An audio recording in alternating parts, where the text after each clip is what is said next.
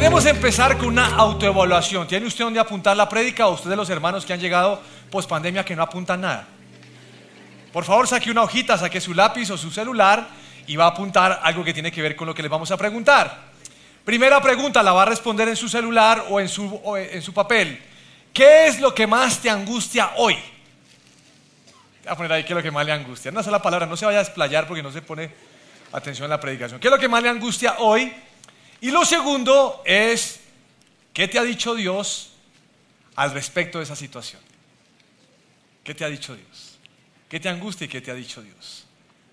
Salmo 42, 9 dice lo siguiente, oh Dios, roca mía, clamo, ¿por qué me has olvidado? ¿Por qué tengo que andar angustiado, oprimido por mis enemigos?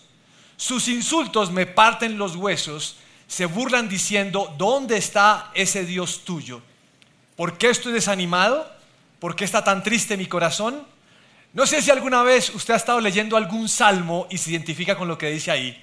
Que uno lo lee y dice, este, me robaron esta idea. Voy a cobrar derechos de autor. Porque uno se siente como la persona que escribió ese salmo.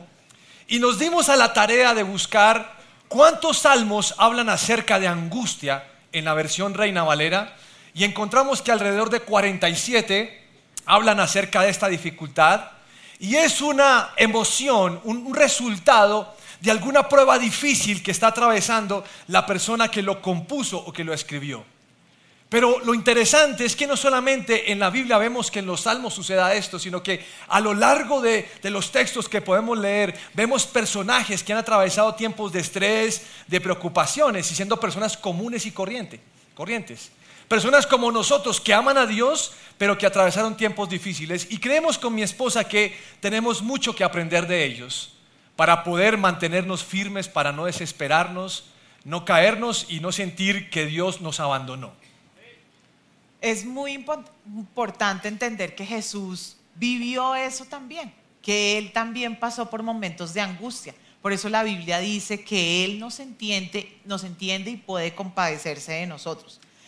Y saber que Jesús está con nosotros es un refrigerio, es una ayuda en medio de esa situación difícil que, estamos viviendo, porque eso lo que hace es animarnos. Y eso es lo que deberíamos pensar para evitar estar achicopalados o angustiados o depresivos o temerosos. Saber que Dios está con nosotros, que Jesús nos entiende en medio de esa situación. Cuando comenzamos a investigar qué es la angustia, algunos portales le han hablado algunas buenas definiciones y por ejemplo uno decía que la angustia es una emoción o un sentimiento o un pensamiento o un comportamiento desagradable que afecta nuestra forma de vivir, que afecta, afecta nuestros sentimientos, nuestras acciones, todas esas cosas. Pero también hay otra definición muy interesante que dice que es la reacción acerca de cómo interpretamos ciertos eventos que nos suceden.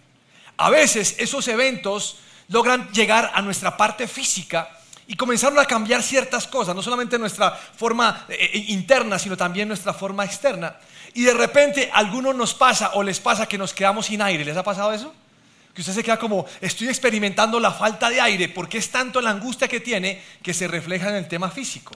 O también puede ser mareo, náuseas, eh, dolores musculares fuertes, tensión en el cuello, eh, sudoración. Se queda en la boca. ¿Alguna vez se han quedado sin, sin, sin tomar alguna empieza como a, porque seguramente estamos atravesando algún tiempo complicado.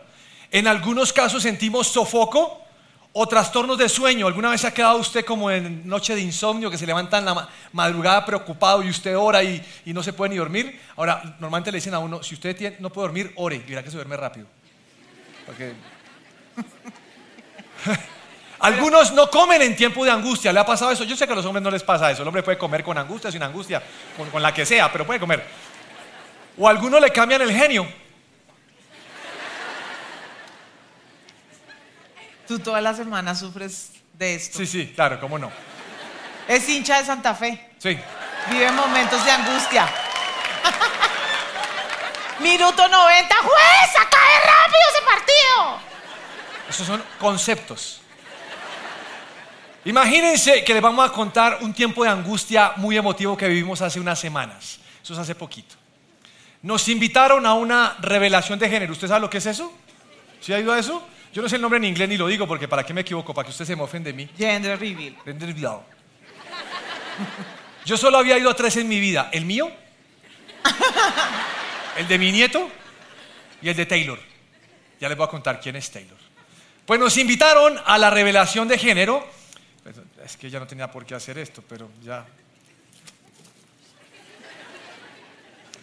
Nos invitaron a la revelación de género y era emocionante porque íbamos a saber el sexo del hijo de Juan Muñoz y de Paola Reyes. O sea, eso fue emocionante. O sea, clasificamos por allá, pagamos un billete, pero nos invitaron.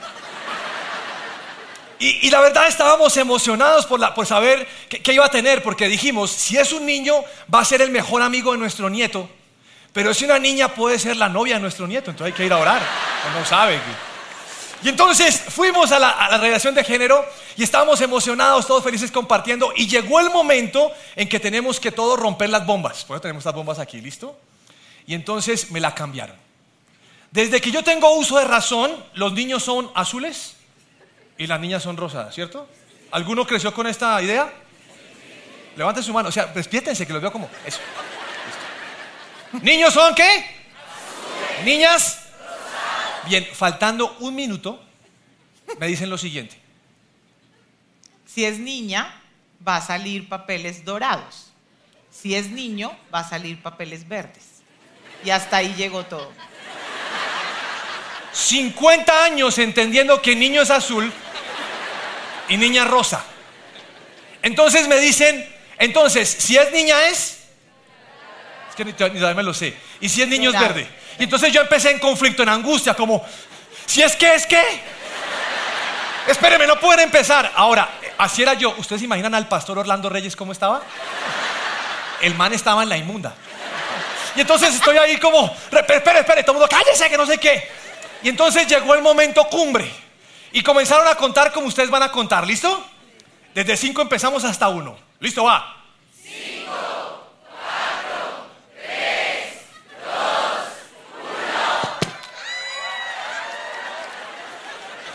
Y yo preguntaba, ¿qué es? ¿Qué es? ¿Qué? Dígame. usted no imagina la angustia y nadie me respondía. No. Sí le respondíamos, pero el, no, el man no entendía. ¡Niña! ¡Es niña! ¡Es niña! ¿Qué? ¿Qué? ¿Qué? No, eso no se hace. Rosado y punto. Quiero decirles que él no actuó en este momento. No. Tal cual fue así. De verdad. Comencé a sudar, me tocó ir al, baño a echarme. Estaba muy nervioso. Como ahorita. Lo que viviste. Bueno, dale, deja de andar bromeando y dale. Vamos a Marcos 14, desde el verso 32. Es niña, se llama Taylor. No, no, no se llama así. Taylor Muñoz Reyes, ya saben. Ellos nos autorizaron a contarlo, ¿listo? Todos pensaban que Juan era embarazado porque está gordito, pero no, es Pau, es Pau. Listo, dale, ahora sí. Marcos 14, 32 dice, fueron al huerto de olivos llamado Getsemaní y Jesús dijo, siéntense aquí mientras yo voy a orar. Se llevó a Pedro, a Santiago y a Juan y comenzó a afligirse y a angustiarse profundamente. Les dijo, mi alma está destrozada de tanta tristeza hasta el punto de la muerte. Quédense aquí y vele conmigo. Y es muy interesante y también es conmovedor ver que Jesús pasó por un momento tan difícil, tan complejo. Y cualquiera que lee la historia y sabe el final, pues dice, pues, pero ¿para qué se angustió tanto si al final resucitó? No, no, no, si él sabía que iba a resucitar y todo esto, pues ¿por qué la angustia? Si al final iba a ser feliz. Pero pues esa, esa forma de verlo resta mucho de la importancia de lo que Jesús vivió allí en ese momento porque pasó por un proceso que probablemente todos hemos tenido que pasar en algún momento de nuestra vida y es enfrentar un momento de angustia. Ahora, lo que vimos con, Juan y Pau fue una angustia esas divertidas, ¿no? Porque emotiva. emotiva. Pero me gusta mucho lo que la Biblia habla con respecto a Jesús y lo que dice en Isaías, porque la Biblia está hablando acerca de Jesús, o eh, Isaías está hablando acerca de Jesús diciendo, agobiado por dolores, traspasado por nuestras rebeliones y aplastado por nuestros pecados, golpeado, azotado, oprimido, como cordero fue al matadero, murió sin una descendencia, condenado injustamente, y comienza una revelación interesante que no sé si han dado cuenta, pero cuando Jesús visitó una sinagoga, le pasaron el rollo de Isaías y él lo leyó y dijo, esto se ha cumplido hoy. Si no han visto el Espíritu de Jehová está sobre mí, se cumplió hoy. Lo que quiere decir es que Jesús posiblemente también leyó esto, no posiblemente no, lo leyó. Y sabía que estaba hablando acerca de él y lo duro que iba a ser su prueba. Pero además de esto, Jesús estuvo sin sus amigos. Las personas que, por las que había hecho milagros lo abandonaron, no estaban con él. Y no sé si se preguntaría en algún momento, ¿valdría la pena todo esto por el ser humano? A través de un dolor físico, un dolor emocional, vivió la traición, hubo injusticia. Y sus enemigos creyeron pues que estaban en lo cierto, aunque Jesús nunca, todo lo que se dijo él nunca fue cierto. Imagínense, creó el mundo y luego el mundo lo crucifica. Y Lucas 22, 44 dice, pero como estaba angustiado, se puso a orar con más fervor. Y su sudor era como gotas de sangre que caían a tierra. La reina Valera dice, y estando en agonía. Y agonía es una angustia o un padecimiento intenso.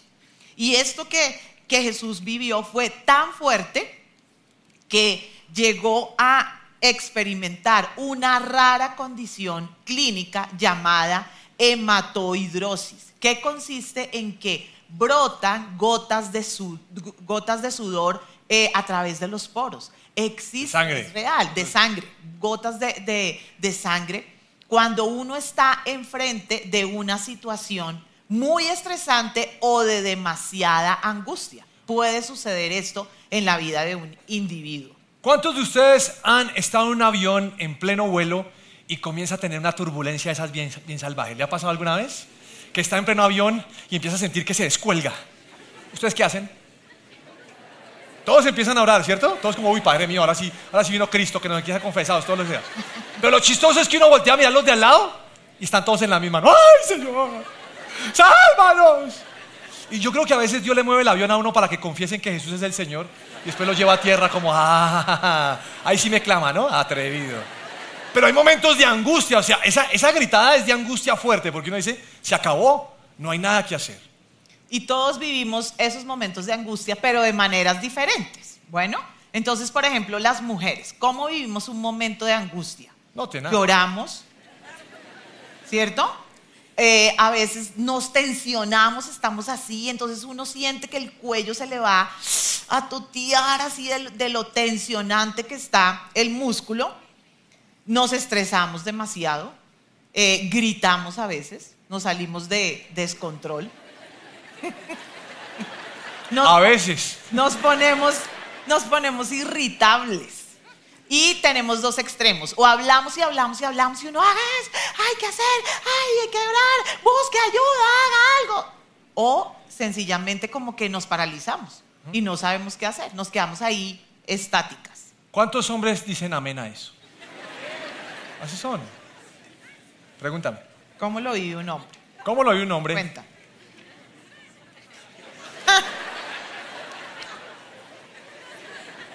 ¿Saben qué me dice ella? es que a usted todo le resbala. Es cierto. Pues, primero uno, guarda silencio. Yo, hice una encuesta con algunos hombres y les pregunté, ¿cómo es usted cuando, cuando hay momentos así como de angustia. de angustia? Y me dijo, no, pues yo me aíslo para buscar soluciones. Interesante. ¿Por qué se ríen?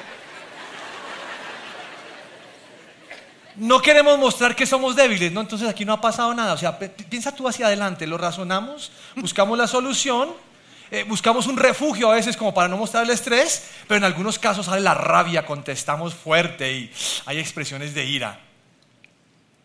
Ahora entiendo, ahora entiendo que hay una mano de hombres que viven angustiados. No hablan, se aíslan. Ahí donde los ves están angustiados. Imagínense que tuvimos que llevar a nuestra hija menor a la odontología. Contamos el momento de angustia emotiva que vivimos con, con... Esta es diferente. Con el tema de Juan y Pau y su hermosa princesa. Pero tuvimos que vivir otra angustia que sí fue bastante fuerte y fueron momentos muy duros hace un par de meses, hace muy poquito. Llevamos a nuestra hija menor al odontólogo y pues Manuela por su condición no puede abrir la boca de manera voluntaria.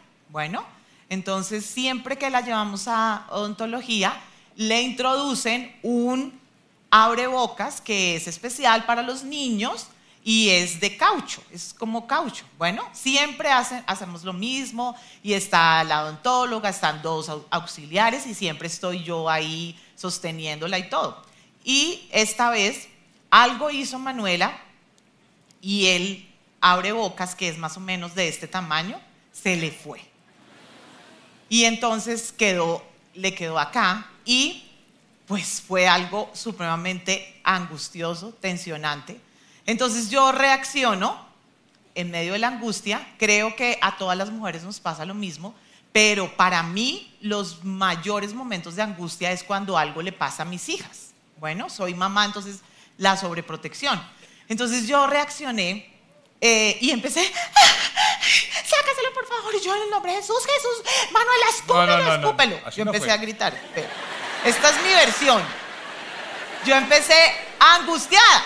Bueno, o sea, mi hija está con un coso metido en la boca, en la garganta. ¿Y cómo hacíamos? Entonces, eh, Carlos estaba como a 10 metros afuera de la sala, en la sala de espera, cuando llega. O sea, de un brinco llegó. Y yo, en nombre de Jesús, sácalo, sácalo, Manuel, escúpelo, Manuel, escúpelo. Y yo le decía a la odontóloga, Joanita, sácaselo, sácaselo, por favor. Y Carlos, cállate, cállate. Porque así reacciona él cuando está angustiado. ¡Ah, sí! empieza. Cuando él está angustiado, nervioso, él empieza a mandar a callar. ¡Cállate! ¡Cállate! Me decía, o sea, porque estaba angustiado también. Bueno, finalmente, pues, o sea, estamos contando la historia hoy aquí, gracias a Dios, pues lograron sacárselo y ya un silencio profundo, o sea, quedamos todos así, temblando, pues Manu quedó súper afectada de, la tensión, de la fuerza que teníamos que hacer y además la pobre con, con eso atorada. Tu versión. Cuéntala. Estoy como a tres metros. Creo que a diez, ¿no? Estoy como a tres metros. Pues yo escucho que mi esposa empieza. ¡Ay, no! ¡Joanita! ¡Sácaselo! ¡Sácaselo! Y yo, ¡fuera! ¡fuera! Ah, quiero que entiendan que yo voy orando en lenguas, tengo interpretación. No, pues cuando yo llego, lo primero que estoy pensando es, ¿qué tengo que hacer? para sacarle eso de ahí. O sea, yo no puedo ponerme a gritar, pero el grito de ella me desconcentra. Hombre, ¿les ha pasado eso? Amén. Gracias, hermanos. Amén. Dele gloria a Dios. Entonces ella empieza, Joanita, sácate, por favor, Padre, en el nombre de Jesús. Claro, yo quería que orara, pero yo estaba como que, ¿qué hago, Señor? ¿Qué hago? Y entonces se me ocurrió hacerle aquí para que no mastique, que abra la boca y va a soltar eso. Pero mientras ella más está viendo esto, más grita me tocó decirle, cállate. En el nombre de Jesús, Diana María.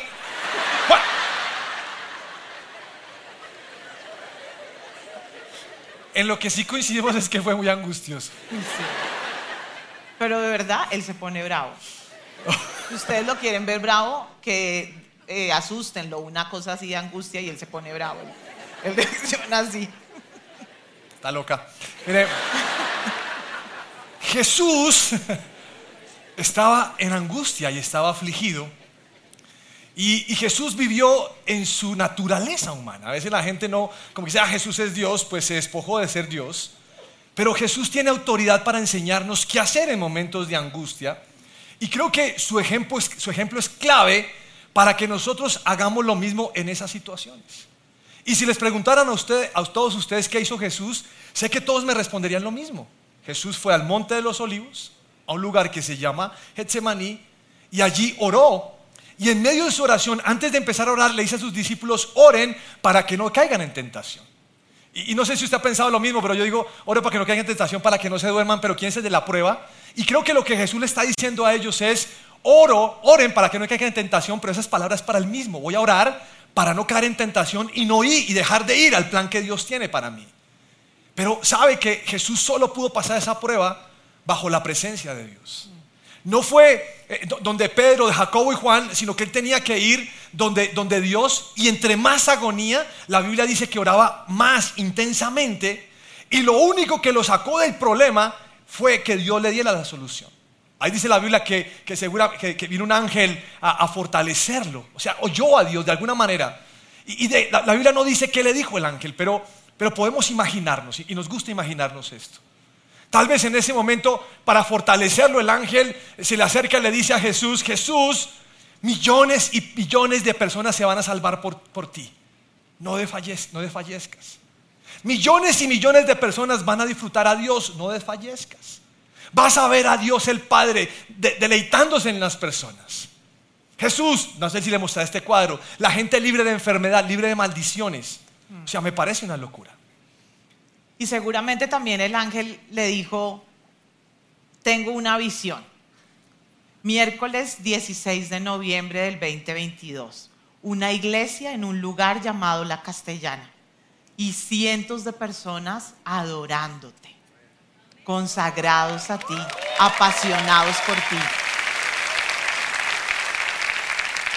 Ánimo Jesús, que lo que vas a hacer es un sacrificio que va a tener un resultado hacia toda la eternidad, una salvación para siempre. Y eso debió levantar a Jesús. Personas que iban a ser libres de pecado, de condenación. Las cosas iban a cambiar. Y solamente pudo haber pasado ese momento de agonía y de angustia al lado del Padre, cuando Él permitió que el Padre lo abrazara en ese momento. Y volvamos a la segunda pregunta. A la primera. A la, a la segunda pregunta que les hicimos al principio. La primera. Ah, sí, la primera. ¿Qué? Tres metros. ¿Qué los angustia hoy? ¿Qué los angustia hoy? ¿Qué están pasando que les quita el gozo, que los llena de agonía? Y queremos leer Mateo 6, desde el verso 26. Y sé que es un texto que hemos leído muchísimas veces, que hasta de pronto lo sabemos de memoria. Pero hoy queremos darle una relevancia especial. Miren los pájaros, no plantan ni cosechan ni guardan comida en graneros, porque el Padre Celestial los alimenta.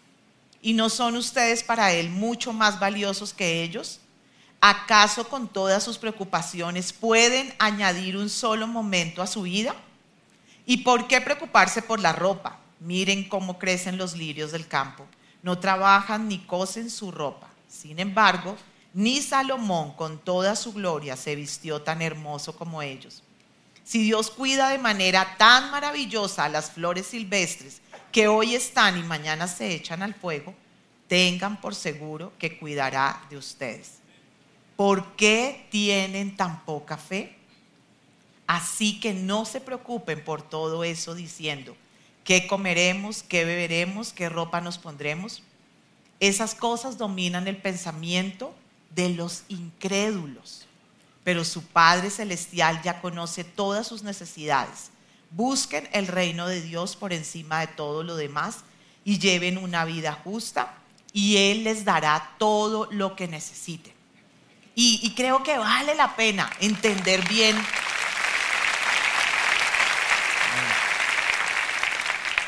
entender bien esa palabra. Porque si la hemos leído muchas veces, y la tenemos subrayada, si la declaramos y todo, entonces ¿por qué nos angustiamos? ¿Y por qué nos preocupamos todavía? Dios está pendiente más de lo que nosotros imaginamos por cada uno de nosotros porque Él es un Padre bueno, que se agrada en bendecirnos, que se agrada en cuidarnos. ¿Qué sacamos con angustiarnos? Tengan por seguro que cuidará de nosotros, dice la palabra. Y entonces, ¿por qué tenemos tan poca fe? Y es una pregunta importante que no podemos responder de manera vana. Tenemos que, que entender ¿qué significa eso? ¿Por qué tenemos tan poca fe? Y más adelante Jesús le hace la misma pregunta a Pedro. Y es que creo que en el sentido de fe todos podemos definir lo que es fe. Lo sabemos, pero trabajar en la fe es totalmente diferente. Una noche Jesús estaba en el lago caminando sobre las aguas y Pedro le dijo, si es Jesús eres tú, invítame a caminar sobre las aguas. Y Jesús le dijo, ven y camina conmigo. Y comenzó a caminar sobre las aguas y de repente dice la Biblia que Pedro comenzó a hundirse. Y Jesús le dijo, ¿tienes tan poca fe? ¿Por qué dudaste de mí? ¿Y sabe qué pasa en los asuntos de Dios? Dios nos ha dicho una cosa y espera que le creamos. Cuando venga la prueba, ¿qué tenemos que decir o creer? Lo que Dios nos ha dicho. Ahora, suena muy fácil, yo lo sé. Pero tendría que ser así porque si tú lo has dicho, voy a creer y no voy a dar lugar a la duda. ¿Por qué dudamos lo que Dios nos ha dicho? Y vale la pena preguntarnos eso. ¿Por qué? Porque nos cuesta tanto trabajo. No sé, pero hay una condición del ser humano que siempre cree lo malo y nos cuesta creer lo bueno. La angustia no tiene ninguna relación con creer en la palabra de Dios y lo que está aquí escrito. Y la poca fe tiene que ver con el desconocimiento que tenemos de Dios. El tipo de, relación que tenga con Dios define mi nivel de fe. Y, ah, No, no, sí. No, sigue tú. No, sigue tú. Y, ahí nos, nos, llama la atención que en los evangelios varias veces Jesús le hace la pregunta a sus discípulos o a otras personas. ¿Qué, ¿Por qué tienes tan poca fe?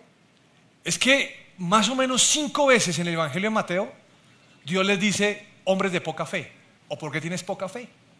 Una vez se lo dice hablando de necesidades básicas.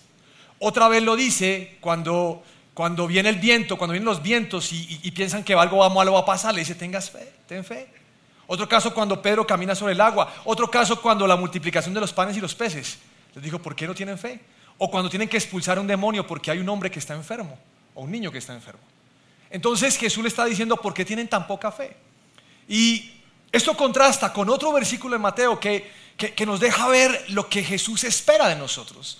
Y este está en Mateo capítulo 8, versículo 8. Dice, Señor, dijo el oficial, no soy digno de que entres en mi casa, tan solo pronuncia la palabra desde donde estás y mi siervo se sanará.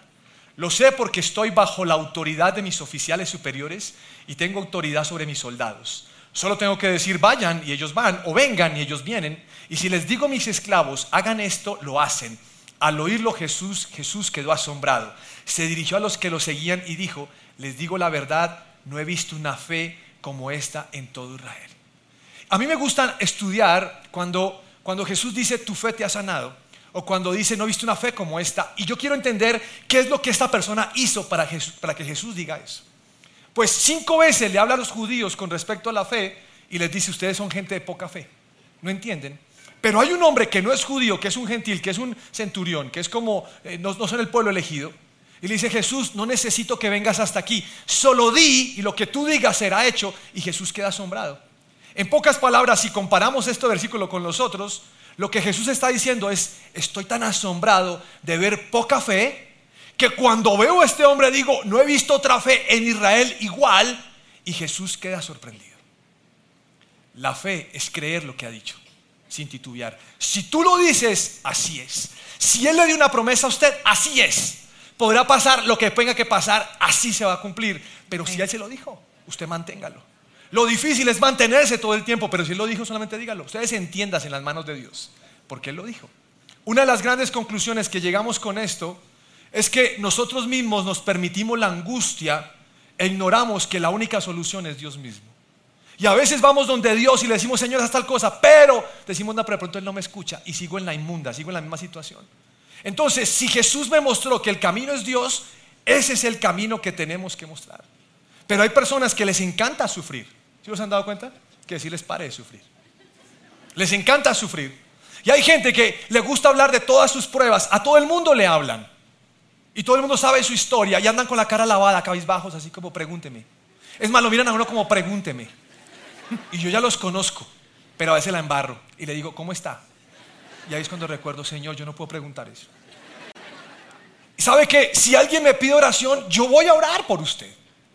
Pero yo no le puedo solucionar el problema. ¿Sabe quién se lo va a solucionar? Dios. Entonces podemos ir a Dios mismo y Él viene la solución. Estoy angustiado, estoy destrozado, estoy aturdido, estoy llevado, no me sale ni una, pero tú eres Dios, ayúdame, socórreme. Y ese Dios que oró con Jesús y que ha orado tantos milagros en la Biblia, lo va a hacer. La palabra de Dios debe ser nuestro soporte en ese tiempo de angustia. Ahora sí vamos a la segunda pregunta. Ahora sí. ¿Qué te ha dicho Dios en medio de esa angustia? ¿Cuál es la promesa, la palabra que Dios te ha dado para ese momento? Y mi preocupación, mi angustia, mi agonía no puede desplazar la promesa que Dios me ha dado. Y ahí es donde debemos sostenernos, como decía Carlos. Ahí es donde yo tengo que sostenerme, que agarrarme de eso, porque la Biblia y sus promesas, todo lo que contiene es nuestro salvavidas y es lo que nos ayuda a salir. Entonces tenemos que apropiarnos, tenemos que declararla, tenemos que leerla en voz alta, tenemos que, que, que tenerla presente todo el tiempo porque cuando llegue la tentación o el momento difícil de duda, eso es lo que me va a ayudar a sostenerme. Y Dios no prometió que no tuviéramos momentos de angustia, pero sí prometió que Él iba a estar todos los días de nuestra vida a nuestro lado para sostenernos y para ayudarnos en esos momentos de angustia. ¿Cuándo fue la última vez que usted se aprendió un versículo? Ajá, póngase de pie, se va a aprender uno hoy. Póngase pie en serio. ¿Listo? Piensa que estoy jugando. Bien. Deuteronomio 31.8, usted va a repetir después de mí, ¿le parece? Ahí va a salir en pantalla, ¿sí sale en pantalla? Bien. El Señor mismo marchará al frente de mí. Quiero que utilice su, nombre, su pronombre personal. El Señor mismo marchará al frente de mí. Y estará conmigo otra vez. El Señor mismo marchará al frente de mí. No coordinamos una, parecemos en Santa Fe. Otra vez, otra vez, después de mí. El Señor mismo marchará al frente de mí. Y estará conmigo. Otra vez, el Señor mismo marchará al frente de mí. Y estará conmigo. Nunca me dejará ni me abandonará. No temo ni me desanimo. ¿Lo tienen o no? Facilísimo otra vez. El Señor mismo marchará al frente de mí y estará conmigo. Nunca me dejará ni me abandonará. No temo ni me desanimo. Quiero que cierre sus ojos y quiero que usted piense en ese pasaje. El Señor mismo marchará delante de mí, frente a mí. Y quiero que usted piense en su situación hoy, que es aquello que le está generando angustia, aquello que lo tiene incómodo, incómoda. Y quiero que usted vea, el Señor mismo marcha delante de mí y está conmigo. Y sé que el Espíritu Santo está aquí para decirle, eso es cierto, es mi palabra, no dudes. Y tal vez usted diga, no te veo, Señor, pero la Biblia dice que Él está delante de mí y que nunca me abandona ni nunca me deja. Y la razón de que el Señor esté conmigo y que esté delante de mí y que no me deje ni me abandona, significa que no tenemos temor ni nos desanimamos. Podemos pasar las pruebas con decoro porque Él ha prometido estar. Yo quiero que usted le ore ese versículo al Señor y le diga, Señor, he pasado tiempos difíciles y, y a veces leer este versículo me tuerce la cabeza porque, porque dudo que sea así. Pero hoy te pido perdón, Señor, porque yo quiero creer y creo que tú estás delante de mí.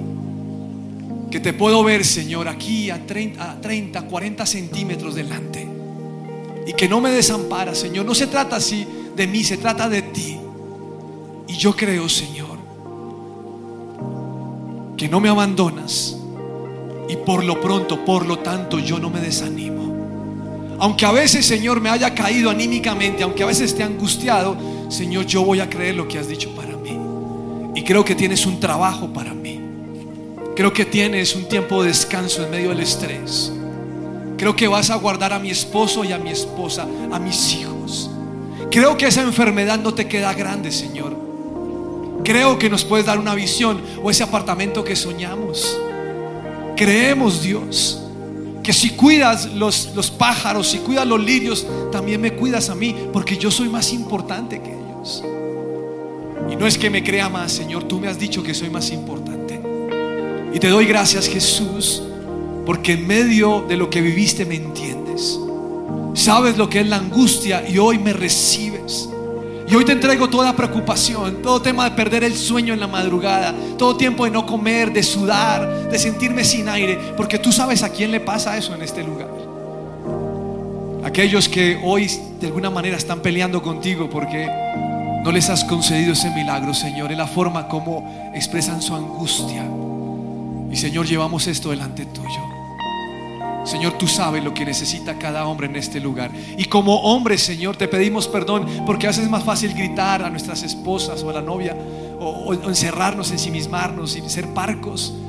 Y te pido perdón, Señor. Como hombre yo también te necesito.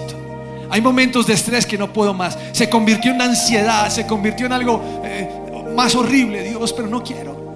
Quiero ser como Jesús que fue y te buscó. Creo que Jesús no esperaba que sus discípulos lo acompañaran, pero lo que más esperaba es que tú le respondieras y lo hiciste.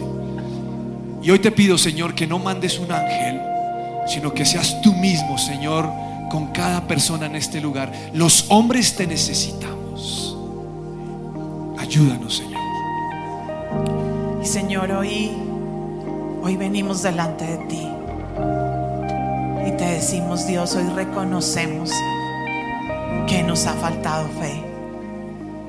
Hoy reconocemos que, que hemos buscado en lugares equivocados, que hemos permitido que la angustia ahogue nuestra fe, que la agonía, que el problema, que la dificultad, que la necesidad dañe nuestra fe. Y hoy nos acercamos, Dios, y te pedimos que tú estés aumentando nuestra fe, Señor.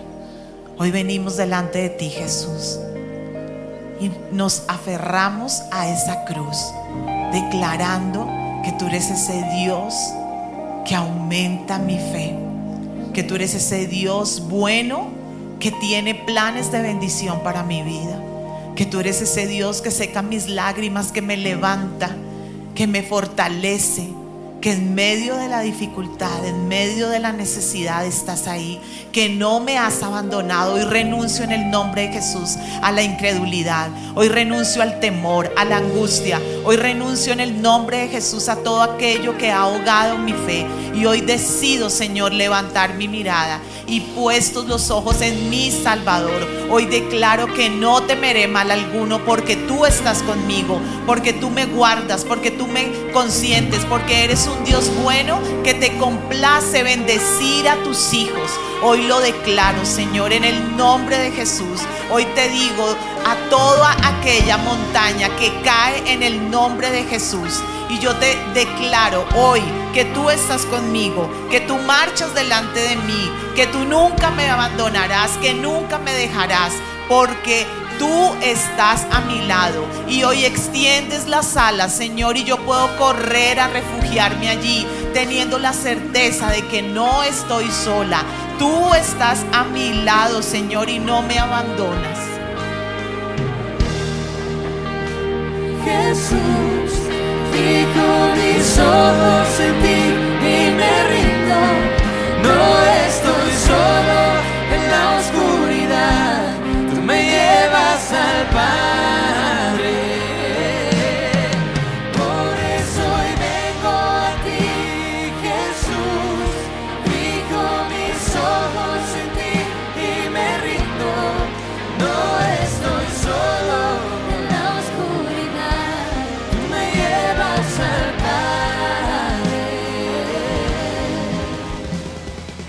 Si les gustó este video, pueden suscribirse al canal de El lugar de su presencia en YouTube. De esa manera gozará de todos nuestros beneficios.